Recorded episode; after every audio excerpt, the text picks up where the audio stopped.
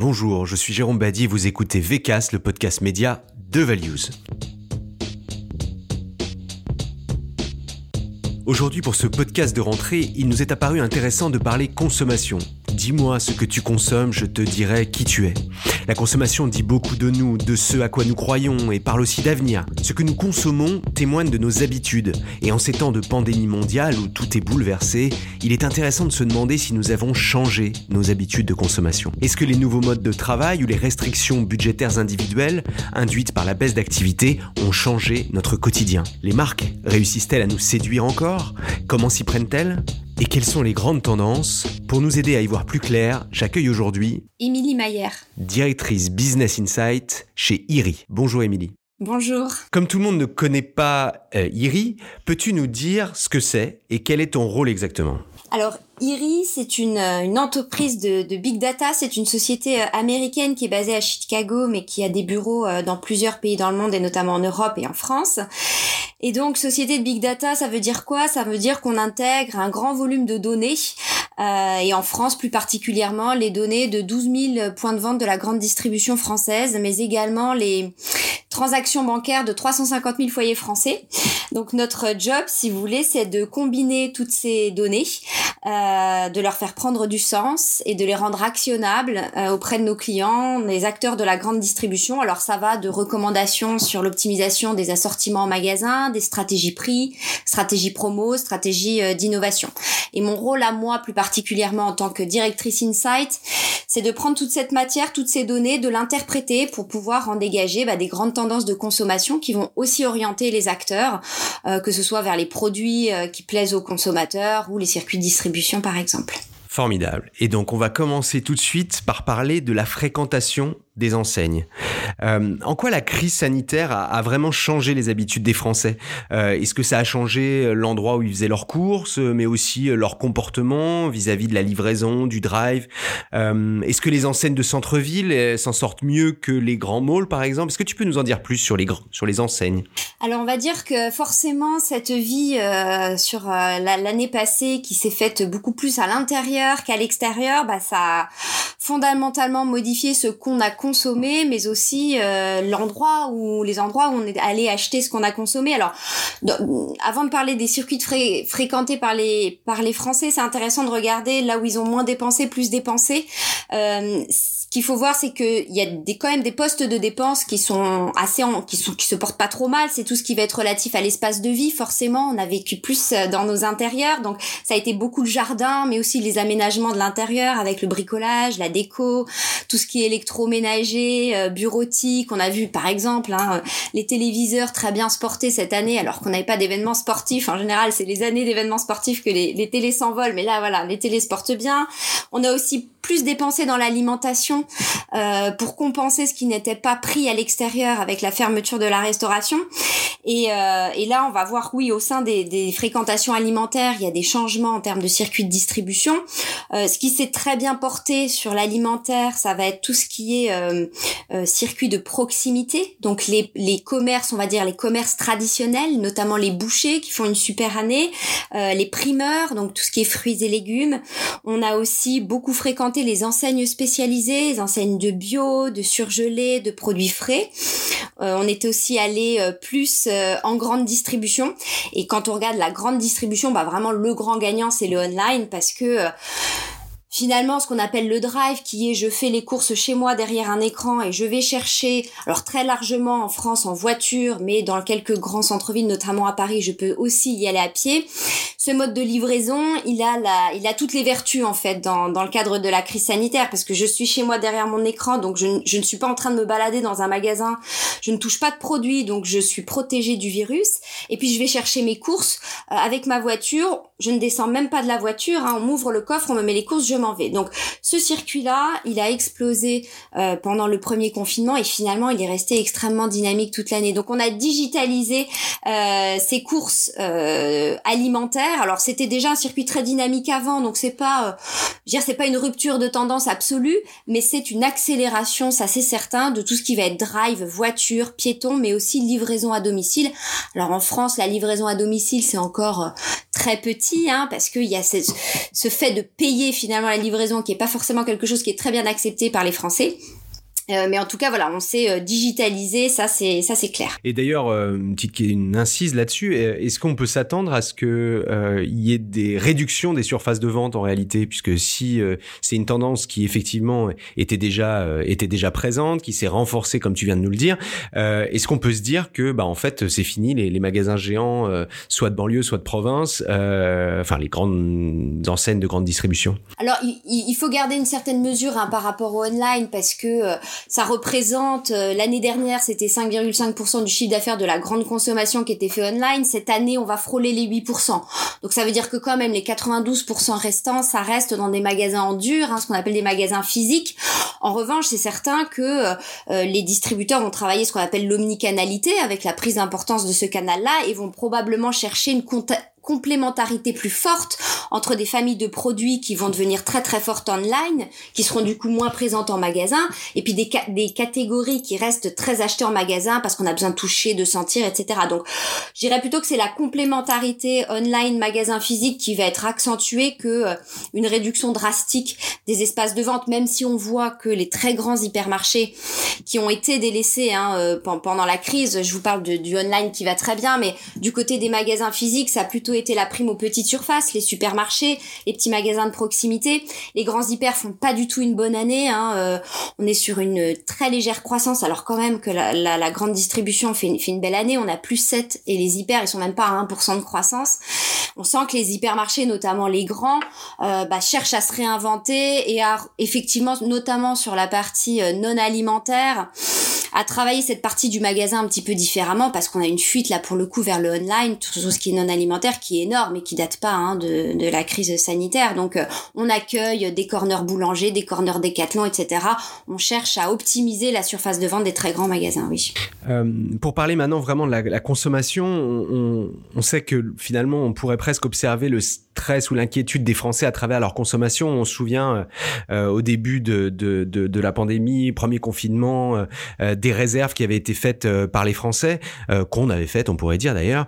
on se souvient des rayons dévalisés, que ce soit du papier toilette jusqu'aux pâtes. Est-ce que on peut dire que les Français ont consommé différemment en 2020 Ah oui, alors ça vraiment on peut le dire, c'est-à-dire que les Français, forcément, nos modes de vie ont été tellement chamboulés forcément ça impacte notre consommation. Notre consommation en général, j'en parlais tout à l'heure, mais notre consommation euh, de produits du quotidien, effectivement, fortement. Alors il y a eu ces trois semaines d'achat panique hein, qui ont précédé le confinement où là ça a été, les Français ils ont eu, enfin on a eu peur. Euh, T'es pris de, de cours, c'était la panique, on avait peur qu'il n'y ait plus de produits dans les rayons. Donc là ça a donné lieu à des achats, ce qu'on appelle des achats de stockage absolument colossaux. Après ça s'est calmé, mais on va dire que la grande distribution a conservé un volume de, de, de, de consommation plus important qu'à l'ordinaire, encore une fois parce que la vie à l'extérieur s'est arrêtée, notamment sur le premier confinement. Les gens qui mangeaient le midi dehors, eh ben ils mangent chez eux, n'allaient plus au restaurant. Les enfants, en plus, sur le premier confinement, étaient à la maison. Donc en termes de volume de consommation, on a distribué en fait nos dépenses différemment. Ça s'est beaucoup plus tourné vers les magasins que vers euh, tout ce qui est restauration collective ou, commerciale. Après, en termes de type de produit, si on oublie l'épisode des papiers toilettes, hein, parce que ça, ça a été très ponctuel, je vous assure qu'après ça s'est calmé. Euh, il y a eu une petite rechute, hein, l'annonce du deuxième confinement. On a revu nos papiers toilettes partir à la hausse, mais voilà, ça s'est quand même globalement calmé. Euh, il y a quand même des marqueurs de la consommation qui ont bougé, euh, qui n'étaient pas lisibles avant. Je pense notamment aux produits d'hygiène, hygiène de la maison, hygiène de la personne. Euh, les Français, on, le sait, on n'est pas connus pour être les champions de l'hygiène et notamment de l'hygiène euh, des mains. Hein, moi, j'ai vu quelques statistiques sur le statistiques pardon sur le lavage de mains, qui sont assez affolants sur sur les Français. Là, on a pris des réflexes de se laver les mains, de se désinfecter les mains, de nettoyer notre intérieur. Donc tous les produits d'hygiène de la maison, de la personne font une année exceptionnel.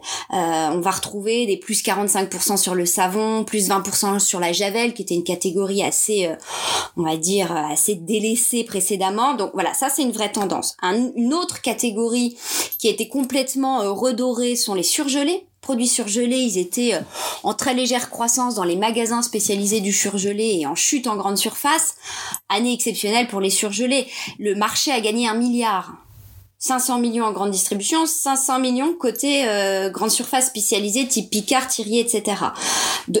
et, en fait, ça, ça dépasse les simples confinements. C'est-à-dire que les Français ont redécouvert les surgelés. Et les ventes continuent de très bien se porter, même si on n'est plus confiné.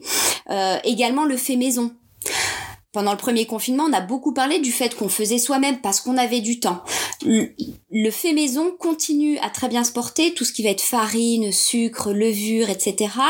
Parce que le fait maison, certes, on cuisine maison parce qu'on a du temps, mais le fait maison a aussi la vertu de contrôler ce qu'on met dans ce que l'on mange. Et quand on sait à quel point on devient attentif et de plus en plus à notre santé, bah, le fait maison, c'est un vrai, euh, un vrai atout à ce titre-là. Et puis le fait maison, c'est plus économique de faire soi-même que d'acheter tout fait. Donc je pense que le fait maison va avoir un bel avenir. Ça se lit dans l'alimentaire, mais ça se lit aussi dans des catégories comme la coloration, les produits dépilatoires. C'est, commerce étant fermé, bah, les femmes ont fait ces gestes elles-mêmes. Il va forcément rester quelque chose. Euh, on peut aussi euh, voir des catégories liées à j'essaye de de me faire le restaurant à la maison. Par exemple, les pains burgers, euh, les petits fromages fondus qu'on met dans le burger, les steaks hachés, les kits de produits mexicains, euh, tout ça se porte euh, extrêmement bien. Et puis à l'inverse, à l'inverse, il y a des gros retournements de tendance sur tout ce qui est lié au snacking, par exemple. Forcément, on est beaucoup moins dehors, donc les sandwichs, les salades préparées, les barres de céréales, ça se casse la figure et c'est là je vous parle de décroissance à deux chiffres.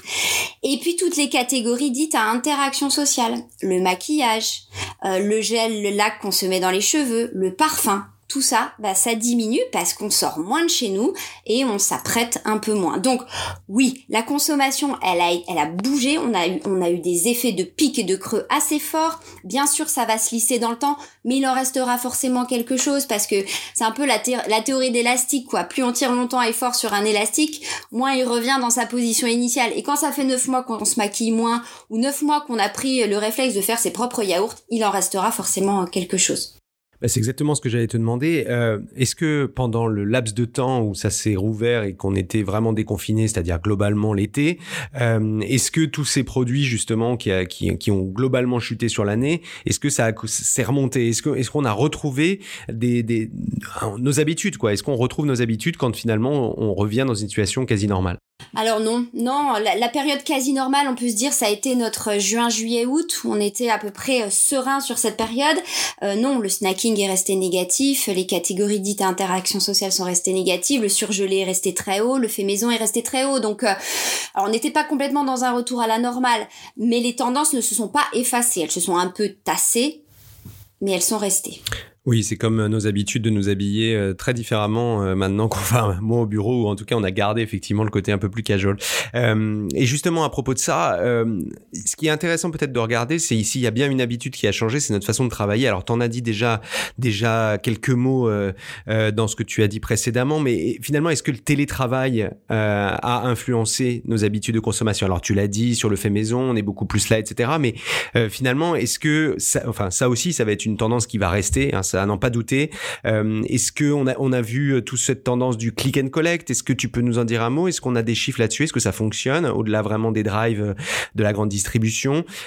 Et donc finalement hors contexte pandémie, est-ce qu'on peut imaginer que le télétravail qui va rester un peu, qui va certainement s'institutionnaliser, aura des conséquences également, alors pour les marques dans nos habitudes de consommation alors c'est évident, le télétravail, c'est extrêmement structurant dans l'analyse de la consommation. Ça va avoir de grands impacts, je dirais. Ça va avoir un impact sur l'endroit où on consomme, et sur ce que l'on consomme. Le premier point, c'est l'aspect géographique. Euh, le télétravail, ça, ça, a modifié, et on l'a lu de manière très claire, notamment sur le premier confinement, la géographie de la consommation française. Parce qu'en France, il y a des zones où on travaille et il y a des zones où on habite.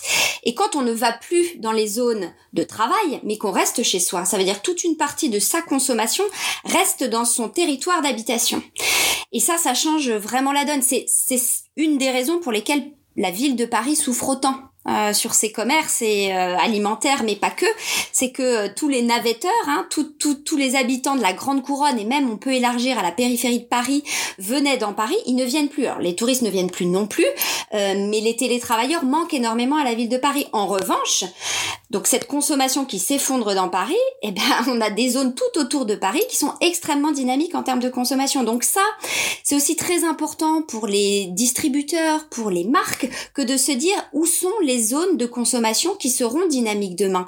Et on parle beaucoup de la ruralité, alors pas de la ruralité profonde, hein, on va dire, mais de la, ruralité médiane et aussi et les, les, villes de, de taille moyenne. On le voit bien là en ce moment avec tout ce qui est dit sur l'immobilier. Les Français vont bouger, euh, souvent pour les plus fortunés, parce que ce sont eux qui sont en télétravail, c'est en général des cadres qui ont la possibilité de bouger, donc ils vont emmener leur pouvoir d'achat avec eux. Donc ça va être intéressant de les suivre, parce que du coup, ces gens-là vont acheter dans des magasins où ils n'achetaient pas avant, et vont avoir des besoins particuliers. Euh, c'est aussi intéressant pour le drive, par exemple, que de suivre ces gens-là. Donc ça modifie la géographie de la consommation et ça modifie fortement ce que l'on consomme. Forcément, euh, ça ouvre une opportunité très forte sur le moment du repas du midi. Voilà, parce que ces gens, les gens vont devoir manger chez eux. Et ça aura même certainement des conséquences sur. Euh, alors tu parlais de l'immobilier, mais on pourrait presque parler de la physionomie des villes. Euh, certainement, on parlait tout à l'heure de la taille des, des hyper, etc. Moi, je pense que à long terme, ça risque d'avoir quand même des conséquences, euh, euh des conséquences sur la physionomie des villes. Euh, on peut peut-être parler également d'un point qui peut paraître un point de détail, mais qui peut être intéressant pour les marques. on est quand même dans un cadre économique qui est contraint. je le disais en introduction, que ça soit par des baisses d'activité, hein, que certains, que les Français euh, quand même ont euh, globalement et donc avec des réductions de salaire. Et puis même d'une manière générale un cadre économique qui est très incertain et presque plus que jamais incertain. Est-ce que les Français dans ce cadre sont sensibles aux promotions? Est-ce que c'est quelque chose qui marche? Euh, On reviendra plus tard sur le côté responsabilité de l'achat et engagement, mais voilà, la promotion, est-ce que c'est c'est encore un, levier qui fonctionne? Alors les Français sont tout, très, ils adorent la promo. Ils adorent les promos, c'est c'est ce qui rend les courses finalement agréables, c'est ce qui peut faire changer d'enseigne. Hein. Une, une belle promo sur une première page de couve de prospectus, ça peut faire venir dans un magasin qui n'est pas forcément son, son magasin principal. Donc je dirais que les Français de tout temps sont sensibles à la, à la, à la promo. Après c'est vrai que ce glissement au fur et à mesure du temps, quand on, a, on est passé d'une de, préoccupations sanitaires au printemps à des préoccupations plus économiques ensuite, on a vu, nous, dans les mesures que l'on fait auprès des Français, une prise encore plus importante du critère prix. Je dirais pas forcément que promo, mais prix. Des Français plus attentifs euh, à ce critère-là et forcément la promotion, c'est une façon d'acheter moins cher. Alors même si, à l'heure actuelle, le pouvoir d'achat des Français, il a quand même beaucoup moins diminué que le PIB, parce qu'il y a eu beaucoup de mesures protectrices du pouvoir d'achat des Français, Hein, qui a diminué dix fois moins, je crois, que, que, le, que le PIB. Euh, il y a quand même une partie des Français qui sont en difficulté d'ores et déjà, et il y en a aussi une bonne partie qui ont peur. Et donc ça, ça fait plus de la moitié des Français euh, qui sont pas confiants. Et quand on n'est pas confiant, on, y va mollo, on va dire, sur la consommation, et on peut éventuellement chercher du prix. Donc la distribution ça a bien senti ça, hein, puisqu'on a vu revenir depuis, euh, on va dire, le début de l'été, ce qu'on appelle la déflation. C'est-à-dire que les prix en grande distribution sont de nouveau en baisse, alors de manière modérée, mais ils le sont quand même. Et puis depuis la rentrée euh, septembre 2020, on a vu aussi les distributeurs remettre l'emphase sur la promo avec des grosses promos, des gros taux d'agressivité promotionnelle, notamment sur les produits d'entretien d'hygiène beauté, des 80% d'économie de remise fidélité, etc pour attirer les gens en magasin et tenir le business dans une période qui va devenir difficile. Oui. En revanche, ce qui est différent, je dirais, de cette crise-là par rapport à ce qu'on a connu en 2008 euh, avec la crise financière, c'est que cette fois-ci, les Français, ils vont pas sacrifier la qualité pour le prix. Ça, on pourra en reparler en parlant de la consommation responsable, mais il va y avoir ce besoin de réconcilier les deux items. Euh, est-ce que, peut-être au niveau de la promo, est-ce que ça a, donné, ça fait la part belle aussi aux au hard discounters Est-ce que les, y a certaines enseignes, euh, peut-être Lidl, Leader Price, des, des, des, enseignes comme ça, est-ce que eux ont vu, euh, versus peut-être d'autres enseignes, leur, euh, leur activité augmenter plus fortement? Alors effectivement, les enseignes euh, que tu viens de citer, Lidl, Aldi, sont des enseignes qui gagnent de la part de marché. Euh, et, et, ça illustre très bien ce point de réconcilier la qualité et le prix. Parce que Lidl, Aldi, autant euh, il y a 10 ans, 12 ans en arrière, c'était du prix, Aujourd'hui, c'est du prix et c'est un gros travail sur la qualité. Depuis plusieurs années, nouveau positionnement d'Aldi vers la nouvelle consommation, Lidl qui voilà qui met aussi beaucoup en avant des des rayons comme les fruits et légumes, voilà des rayons ce qu'on appelle des rayons à image. Aujourd'hui chez Lidl et Aldi, on a la qualité et le prix. Et c'est effectivement deux enseignes qui se portent très bien, tout comme les enseignes de déstockage, parce que quand on va chez Action, ben on peut trouver une marque nationale qu'on associe à la qualité, mais à des prix quand même très très intéressants. Et ça, ça cartonne également, oui, le déstockage. Et tout ce qui est seconde main, je dirais aussi, tu vois, tout ce qui permet de réconcilier finalement euh, prix euh, et écologie aussi quelque part. Des enseignes comme Vinted ou Back Market, ça fait partie des 10 enseignes les plus dynamiques sur l'année 2020, tout secteur d'activité confondu. Alors effectivement, je t'ai emmené là-dedans, alors que j'ai une petite question avant d'y arriver, mais on va, en reparler là, tout de suite. Euh, si on regarde côté des marques, euh, c'est vrai que ça a été un moment et c'est un moment assez difficile en termes de discours, en termes de communication, en termes de publicité. Il y a quand même des marques qui ont décidé vraiment de faire profil bas, de réduire leurs dépenses publicitaires. Est-ce que tu as des idées de bons contre-exemples des marques qui ont réussi à adapter leur communication à la situation? Alors, ce qui est intéressant de voir, c'est que les, les types de marques qui ont le mieux fonctionné sur l'année 2020 sont les PME. Alors on a une typologie qui sont les PME, les grandes marques et puis les marques de distributeurs. Ce sont les PME qui sont les plus dynamiques. Pourtant, ce sont pas elles qui investissent le plus en médias. En revanche, elles sont très affinitaires avec des préoccupations qui parlent aux Français, qui sont euh, euh bah, la localité, parce que le local c'est associé euh, dans l'esprit des Français à la qualité et puis à, la défense aussi. Hein. Il y a un certain patriotisme économique qui se met en place, euh, qui s'est mis en place l'année dernière et ça va ne faire qu'augmenter avec les difficultés économiques. Donc les PME se portent très bien euh, et elles ont été aussi favorisées par les distributeurs qui ont mis beaucoup en avant les producteurs locaux. Maintenant, pour les marques en général sur l'année 2020 il y a eu beaucoup de swing, c'est-à-dire que les gens ont découvert euh, de nouvelles marques. Pourquoi? Parce qu'il y a eu beaucoup de ruptures. Donc le produit que j'achète d'habitude, bah, il est pas là, donc j'achète une autre marque, je découvre potentiellement une autre marque. Je suis contraint par le kilomètre d'aller faire mes courses au bout de la rue dans un petit magasin de proximité, alors que d'habitude je vais à l'hyper, bah, je vais découvrir une autre marque. Donc il y a des gens qui ont perdu des clients, d'autres qui en ont gagné. Ce qui est certain, c'est que ceux qui en ont gagné, il va falloir les garder, et ceux qui en ont perdu, les récupérer. Et ça, forcément, le média a un rôle à jouer euh, dans, dans, dans cet objectif-là. Et euh, alors, pour moi, il y a une marque qui a été, euh, c'est en dehors de la de l'alimentaire, mais qui a été assez formidable, je trouve, sur cette séquence 2020, qui a pris la parole, mais qui avait un vrai rôle à jouer dans l'accompagnement, c'est Decathlon parce que euh, Decathlon, bah, les magasins ont, ont, été quand même fermés, fermés à un certain moment. Euh, les produits, bah, on pouvait les trouver chez Franprix qui était ouvert. Donc il y a la mise à disposition d'un matériel pour rester en forme. Donc tout ce discours sur la santé qui était qui est extrêmement important.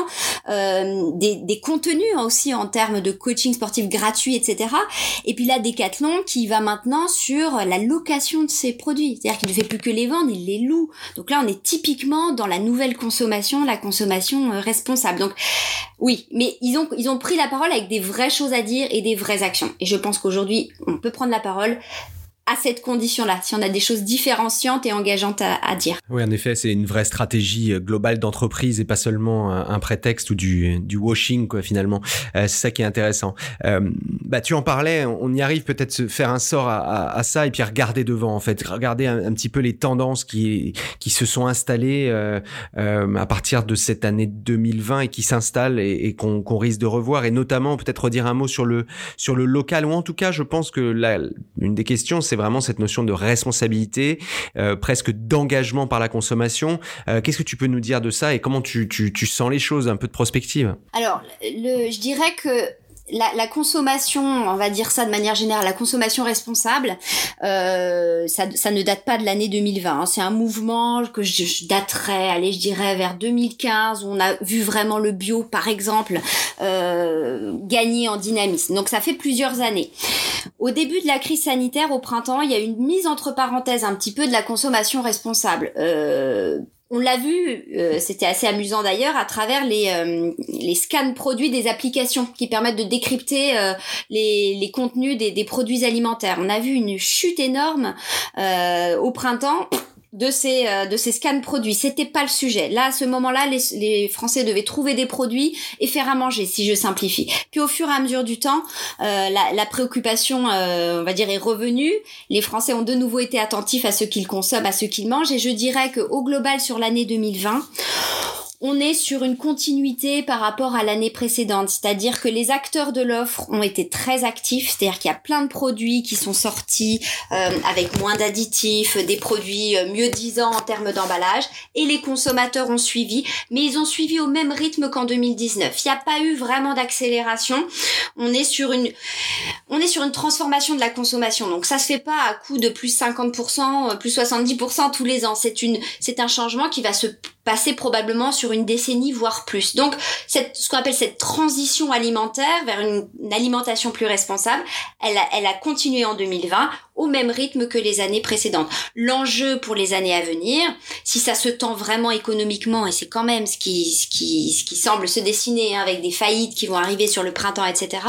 Ça va être comment les Français vont, vont, vont pouvoir réconcilier ce vouloir mieux consommer et ce pouvoir. Certains pourront et d'autres, ce sera beaucoup plus compliqué. Et c'est là où les acteurs de l'offre ont un vrai rôle à jouer. Comment j'arrive à porter à, dans les rayons des magasins des produits qui soient bons mais qui ne soient pas excessivement valorisés. Parce que ça peut être un peu le biais des années précédentes. Dire je sors un produit qui est mieux disant en termes de qualité je le surindice en prix euh, d'un bon 40% bon ça peut-être qu'il va falloir euh, rogner un petit peu sur ce sujet là pour pouvoir mettre ça en accès de tout le monde. En tout cas c'est une certitude que les Français sortent de cette crise avec une connexion alimentation santé, euh, santé, environnement, alimentation, voilà, ce triptyque, il sort renforcé de cette crise sanitaire, c'est une certitude. Eh bien, merci beaucoup, euh, Émilie Mayer. Euh, bon, on y voit un petit peu plus clair dans cette euh, année 2020 qui vient de se terminer, qui a été faite de bouleversements, bouleversements aussi dans la consommation, dans nos habitudes euh, quotidiennes, dans nos façons de, de, de, travailler, de nous comporter vis-à-vis des marques, une certaine volatilité liée au contexte qui nous a entraînés vers d'autres vers d'autres choix et qui renforce, pour terminer, cette tendance quand même autour du local, du consommer responsable, avec bien sûr euh, euh, ce point d'interrogation euh, sur l'aspect économique des choses. Est-ce que on sera, est-ce que l'économie va suffisamment reprendre pour permettre d'asseoir ses choix? Bah, on verra tout ça. En tout cas, merci beaucoup de nous avoir éclairés et à très bientôt, Émilie. Merci. C'est donc reparti pour une nouvelle saison de VCast, le podcast média de Values. N'hésitez pas à nous mettre des étoiles sur Apple Podcast, à nous envoyer vos commentaires ou pourquoi pas vos suggestions pour un prochain épisode. Je vous dis à très bientôt Salut